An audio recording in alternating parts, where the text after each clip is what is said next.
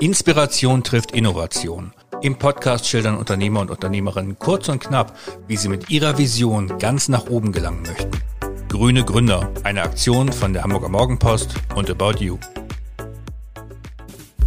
Willkommen im Fahrstuhl der Innovationen von Grüne Gründer. Mein Name ist Andreas Wrede. Wir haben heute den Podcast mit Dr. Anne Lamp von dem Startup Traceless, von dem Hamburger Startup Traceless, das allerdings in Buchholz sitzt. Erdgeschossebene. Anne, einfache Frage. Was macht ihr in eurem Startup? Ja, moin moin. Traceless äh, ist ein neuartiges Biomaterial und äh, was wir machen, ist, dass wir einen neuartigen Prozess gefunden haben, wie man das produzieren kann ähm, aus Reststoffen der Agrarindustrie. Also wir nehmen Reststoffe, die anfallen bei zum Beispiel der Lebensmittelproduktion und wandeln die um in dieses Traceless-Material. Und das Besondere an diesem Material ist, dass das sehr viele Eigenschaften hat, die Kunststoffe auch haben. Das heißt, man kann das umwandeln in oder verwerten ähm, zu und produzieren zu flexiblen Folien, Spritzgussteilen oder eben auch ähm, beschichteten Papieren. Also Anwendungen, wo momentan Kunststoffe verwendet werden, ähm, die dann aber ja, wie wir das alle aus den Medien kennen, oft in die Umwelt gelangen. Und das Besondere an unserem Material ist, ist, dass es eben ja kein künstliches Material ist, sondern wirklich ein Naturmaterial und das sich wirklich in der Umwelt traceless abbaut. Nachfrage dazu, ähm, wie bist du drauf gekommen? Wie seid ihr drauf gekommen? Ja, die Uridee ist im Endeffekt die Idee von Cradle to Cradle, also die Produkte so zu designen, dass sie entweder für den biologischen oder technischen Kreislauf kreislauffähig sind. Ne? Ja. Ähm, und ich bin darauf gekommen, im, ja, im Zuge der Forschung, äh, Erforschung der, der Polymere der Natur. Und ähm, wir haben einfach entdeckt, dass die Natur selber auch ganz, ganz facettenreiche Polymere produzieren kann und dass man damit auch ja, Funktionalitäten hinbekommt, die wir heutzutage mit unseren synthetischen Polymeren hinbekommen. Und ähm, das war natürlich auf der einen Seite die Faszination für die ja, Moleküle der Natur, aber auf der anderen Seite haben wir da schnell auch den, ähm, ja, das Potenzial gesehen, weil der Bedarf nach solchen Materialien eben enorm hoch ist momentan in der vor allem Verpackungsindustrie. War Traces auch schon so ein bisschen angelegt? Du bist ja ähm, promovierte Verfahrenstechnikerin in deiner Promotion sozusagen dass du da schon so die ersten Ideen entwickelt hast. Und genau, während meiner Promotion ging es eben genau um dieses Thema, ne, Prozesse zu entwickeln, wie man aus ähm, Reststoffen der, der Lebensmittelverarbeitung zum Beispiel wirklich noch Wertstoffe generieren kann. Und ähm, als, ja, als ein äh, Projekt habe ich dann das Traceless-Verfahren da entwickelt. Ähm, ja, ganz klar mit dem Ziel, die äh, Wertstoffe verfügbar zu machen für den Kunststoff, für den, die Kunststoffindustrie. Nächste Geschossebene, erstes Obergeschoss. Ihr habt zu zweit gegründet, also äh, Johanna Barbe und du. Äh, zwei Frauen, sehr ungewöhnlich in Deutschland nach wie vor. Das ist äh, doch immer noch, auch, auch deutsche Startups sind immer noch sehr männlich ähm, dominiert. Was ist der, der Purpose eures Startups? Ja, unser Purpose ist, dass wir ein neuartiges Material auf den Markt bringen, mit dem es möglich ist, eine Lösung zu finden für die globale Kunststoffverschmutzung. Ähm, es ist ja bekannt, ne, in, in, allen Medien liest man das, dass ähm, pro Jahr 11 Millionen Tonnen von Kunststoffen in die Meere gelangen beispielsweise. Unfassbar. Unfassbare man sich gar nicht vorstellen. Riesenmengen. Ja. Ähm, und noch viel mehr landet halt in der Umwelt, also auch auf Deponien oder äh, so in der Umwelt. Und das ist ein Problem, was wir eben nur lösen können, wenn wir alle Ansätze gleichzeitig äh, nehmen. Das heißt, wir müssen mehr recyceln auf der einen Seite, aber wir müssen auch ja, neue Materialien haben, die sich wirklich abbauen in der Umwelt. Und unser Purpose ist, dass wir ähm, dem, dem Markt der Verpackungsindustrie beispielsweise ein neues Material liefern, weil alle wollen ja neue Lösungen, alle wollen ja auch Händering. Ja, Händering, ähm, eine Lösung für das Problem. Ähm, aber es gibt halt noch keine alternativen Materialien dafür. Und wir haben ein Material entwickelt, was ähm, ganzheitlich nachhaltig ist. Das bedeutet, es ist nicht nur wirklich in der Umwelt abbaubar, sondern es hat auch in allen anderen so, sogenannten Impact-Kategorien, also CO2-Produktion während der und nach der Produktion, ähm, Toxizität des Materials, ähm, Landnutzungsänderung des Materials. In all diesen Kategorien ja, haben wir darauf geachtet, dass es einen positiven Impact hat äh, und eben ja nicht irgendwie nur in einer Richtung was, was verbessert, aber in anderen Bereichen dann äh, tatsächlich vielleicht. Ihr habt auch schon einen konkreten Kunden mit Otto? Kannst du vielleicht dazu was kurz sagen? Genau, also wir haben schon mehrere Kunden über Otto, tatsächlich über Lufthansa reden wir schon. Ah, okay. genau, ähm, die das anderen. ist neu, also insofern. Genau, schön, das ist neu. Podcast jetzt hören, ja, super. Wir ähm, haben natürlich NDAs mit allen Kunden und deshalb ähm, kommt das erst peu à peu. Ja. Ähm, ja, also mit Otto war einer der ersten Kunden, die interessiert waren an dem Material, auch schon ganz früh. Und ähm, im Endeffekt geht es auch darum, dass Otto eben ja nachhaltige Verpackungslösungen oder Versandlösungen entwickeln möchte. Ja. Und wir haben da eben eine ja, Versandtüte entwickelt, die Otto dann in einem ersten Test dieses Jahr mit uns zusammen auf den Markt bringt.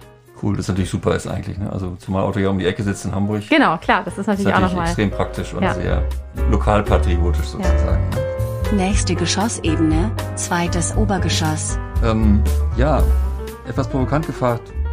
Du hast es gerade schon so ein bisschen angedeutet, vielleicht kannst du es noch zuspitzen.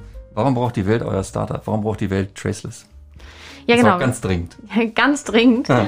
weil wir eben viele, viele, viele Anwendungen haben, wo die Produkte leicht in die Umwelt gelangen. Weltweit gesehen. Ne? Ähm, die Zahlen, über die haben wir eben schon gesprochen. Und es gibt natürlich systemische Lösungen, um das Kunststoffproblem anzugehen. Es gibt auch Recyclinglösungen. Was wäre eine systemische Lösung? Als Müllsammelsysteme beispielsweise Okay, mhm. ähm, einführen oder ähm, dem, dem Müll einen Wert zu ge geben, dass die Kreisläufe geschlossen werden können, sodass der technische Kreislauf überhaupt funktionieren kann mit dem Mhm, Recycling. Aber es gibt so, so, so viele Anwendungen, wo das nicht funktioniert. Beispiel Pflaster. Wenn ich ein Pflaster habe und da den, dieses Papier abmache, das landet irgendwo, aber nicht im Recycling. Und für all diese Anwendungen, wo das trotzdem noch sehr gut sein kann, dass ähm, das Produkt in die Umwelt gelangt oder es einfach nicht recycelt werden kann, braucht es Materialien, die eben für den biologischen Kreislauf gemacht sind, so wie Traceless. ähm, gibt es sozusagen mit euch konkurrierende Startups? Ja, klar. ähm, also es gibt Wahrscheinlich äh, nicht nur in Deutschland. Ne? Genau, weltweit. Es gibt ähm, tatsächlich sind es eigentlich nur Startups, die sich jetzt geformt haben, weil dieser Bedarf nach, wir nennen es immer der neuen Generation Biomaterialien, Ja. gerade so stark wächst. Es sind viele Startups, die mit dem genau gleichen Dank Gedanken anfangen, und zwar Naturpolymere zu nehmen, also die Polymere, die die Natur schon für uns produziert, zu nehmen. Und ähm, ich sage immer, es sind zwar Konkurrenten, aber wir brauchen alle Materialien, weil es gibt So es, ja. 400 Millionen Tonnen Kunststoffe, die, die jährlich produziert werden. Und äh, wir können das gar nicht alleine lösen, dieses Kann man Problem. sich das irgendwie optisch vorstellen? Nee, 400 Millionen Tonnen, das kann man sich irgendwie das kann man sich eigentlich nicht vorstellen. nicht, eigentlich nicht vorstellen. Nee, ähm, und Aber- allein die, allein die 11 Millionen Tonnen, die eben jährlich in den Meeren landen, das, Ja. ist, das kann man auf, auf Fußballfeldern gar nicht beschreiben. Ja. Und ähm, für, für diese ganzen, um diese ganzen Kunststoffe wirklich ersetzen zu können, braucht es ja auch ganz gewisse Funktionalitäten in den Materialien. Und die können wir eigentlich nur gemeinsam erreichen. Durch alle diese Startups, die verschiedene Mo Biomaterialien produzieren und die Kombination dessen, ähm, ja, darauf bin ich ganz, ganz gespannt und ich will sehr, sehr gern mit allen, ja, da auch zusammenarbeiten. Nächste Geschossebene, drittes Obergeschoss. Ihr seid ja das, was man ein Impact-Startup nennt. Das heißt, ihr habt euch nicht gegründet, um zu sagen, nach zehn Jahren verkaufen wir die Bude und wir setzen uns mit äh, 45 zur Ruhe, sondern ihr sagt, ihr wollt eben einen Einfluss tatsächlich haben. Ihr wollt ähm, etwas tun für die Umwelt, nicht nur die deutsche Umwelt. Am Ende des Tages müsst ihr aber auch Geld verdienen, irgendwann. Ihr habt Investoren, äh, die euch in Ruhe forschen lassen, in Ruhe entwickeln lassen. Das ist ja ganz wichtig, aber trotzdem wollen die auch irgendwann natürlich auch ihr Geld verdienen. Womit wird Traceless dann irgendwann mal Geld verdienen? Ja, das ist eben genau das Gute an unserem Geschäftsmodell. Bei uns ist jedes, jede Tonne, die wir mit Traceless produzieren, bringt beides, Impact und äh, Umsatz. Weil wir im Endeffekt mit unserem Geschäftsmodell zeigen wollen und werden, dass äh, sich das nicht ausschließt, sondern gerade in den jetzigen Zeiten, wo ja der, die Nachfrage oder der Markt schreit ja nach sowas, ähm, geht das sehr, sehr, sehr eng Hand in Hand, dass äh, ja, je mehr produziert wird, desto mehr Impact, aber auch desto mehr Umsatz generiert wird. Du hast vorhin im Interview gesagt, äh, 2030 wollt ihr eine Million Tonnen Traceless produziert haben. Genau, das ist unser Ziel. Natürlich ist es ein sehr, sehr Ist das sehr ambitioniert? Ich bin ja der der Laie, deswegen muss ich einfach ganz, ganz äh, einfach fragen. Ist das sehr ambitioniert? Oder? Das ist sehr ambitioniert, aber auf der anderen Seite, es geht gar nicht anders. Okay, wir weil- müssen, aber du bist es, die, Ich die Zeit die, drängt. Genau, ich habe die Zahlen ja eben so in, ein bisschen in Relation gesetzt. Eine Mhm. Million zu elf Millionen Tonnen, die in die Meere gelangen. Damit haben wir dann schon einen relevanten Impact, wenn wir so viel Ja. produziert haben. Ähm, und es sind immer noch 400 Millionen Tonnen, die wir produzieren an Kunststoffen. Das, ist, das heißt, wir müssen ganz schnell ganz groß werden. Auf der anderen Seite geht es ja auch um den Produktionspreis und den ähm, erreichen wir auch erst, wenn wir eben eine gewisse Produktionsgröße erreicht haben in den Anlagen. Das heißt, wir müssen sowieso, um erfolgreich im Markt zu sein, skalieren bis auf, auf die Industrieanlage. Deshalb unsere jetzige Pilotanlage ist ja nur der erste Schritt auf dem Ja. Weg. Wir müssen also ganz schnell hochskalieren, um dann auch konkurrenzfähig im Preis zu sein. Das geht sehr gut mit der Technologie, das ist das Gute. Ähm, aber deshalb wollen wir da auch natürlich auch nicht stoppen und dann weitere Industrieanlagen bauen und das multiplizieren, dieses Konzept. Nächste Geschossebene, viertes Obergeschoss. Äh, wo wird das äh, euer Startup in fünf Jahren stehen? Was denkst du? Im Moment habt ihr ja 22 Mitarbeiterinnen und Mitarbeiter, hast du gesagt, aus sie sieben, acht verschiedenen Nationen, Mexiko, Türkei, China, diverse, ganz toll. Ähm, wo werdet ihr in fünf Jahren stehen, optimalerweise? Neben unserer Industrieanlage, unserer ersten. Und wo wird die, wird die in Hamburg stehen? Wird die in Buchholz stehen oder wird die möglicherweise ganz woanders stehen? Ähm, die wird. Das, Im Grunde ist ja eigentlich egal, wo sie stünde, oder? Ist das, Na, oder egal ist, ist es ist nicht, der warum- Deutschland-Standort schon wichtig? Nee, der Deutschland-Standort ist nicht, ist nicht wichtig in dem Nee. Fall. Wichtig ist in dem Fall, dass wir uns natürlich in die Nähe von den ja, strategischen Partnern, also entweder Zulieferer oder Hilfsstofflieferer oder Abnehmer setzen. Das heißt, Ja. das ist im Endeffekt eine strategische Frage, ähm, wo man diese Anlagen dann hinsetzt. Und es soll ja auch nicht bei einer bleiben. Also wir wollen im Endeffekt dann ja auch Partnerschaften eingehen, ähm, um dieses, diese Technologie dann weiter zu multiplizieren. Das wollen wir am Ende auch nicht alles selber machen, sondern Das könnt ihr ähm, wahrscheinlich auch gar nicht selber machen, ne? das können wir vielleicht, aber es dauert dann ewig. Ja. Und wir wollen ja eben auch schnell dieses Problem lösen. Mhm. Ähm, und äh, deshalb, genau, machen wir das dann auf jeden Fall mit Partnern. Das ist natürlich ein bisschen Kaffeesatz, aber wo, wie viele Mitarbeiter werdet ihr so in fünf Jahren ungefähr haben? Was denkst du? Mitarbeiter, Mitarbeiterinnen? Ähm, in fünf Jahren würde ich mal schätzen 200 oder Ja. 200.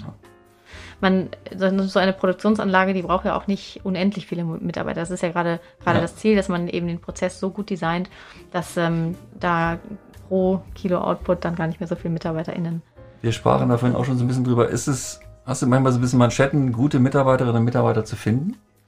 Ja, also das ist momentan tatsächlich, äh, ja, es ist eine Herausforderung. Ne? Man merkt wirklich, dass äh, den, den Fachkräftemangel, die, die äh, ja, KandidatInnen, die, die sind rar.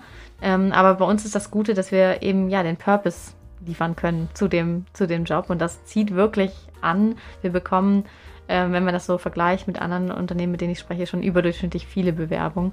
Das ist ähm, wirklich das Gute. Aber in Summe, ja, suchen auch wir natürlich nach den, nach den ganzen. Aber das ist, glaube ich, schon ein ganz wichtiges Ding, dass eben man ja merkt, dass nicht nur bei Jüngeren, auch bei äh, älteren Mitarbeitern, Mitarbeitern eben inzwischen nicht nur aufs Geld geguckt wird und auf den Dienstwagen und auf den Dienstgrad sozusagen, sondern eben tatsächlich der Zweck, und zwar der gute Zweck, eben auch eine große Rolle spielt inzwischen bei der Berufswahl.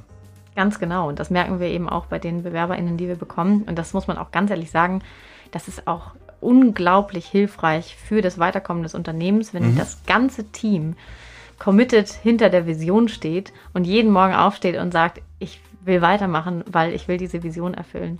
Und das ist äh, motiviert auf der anderen Seite natürlich total. Ähm, und auf der anderen Seite bringt das auch wahnsinnig, einen wahnsinnig schnell voran. Ein schöner Abschluss, Dr. Anneland. Vielen Dank. Gerne.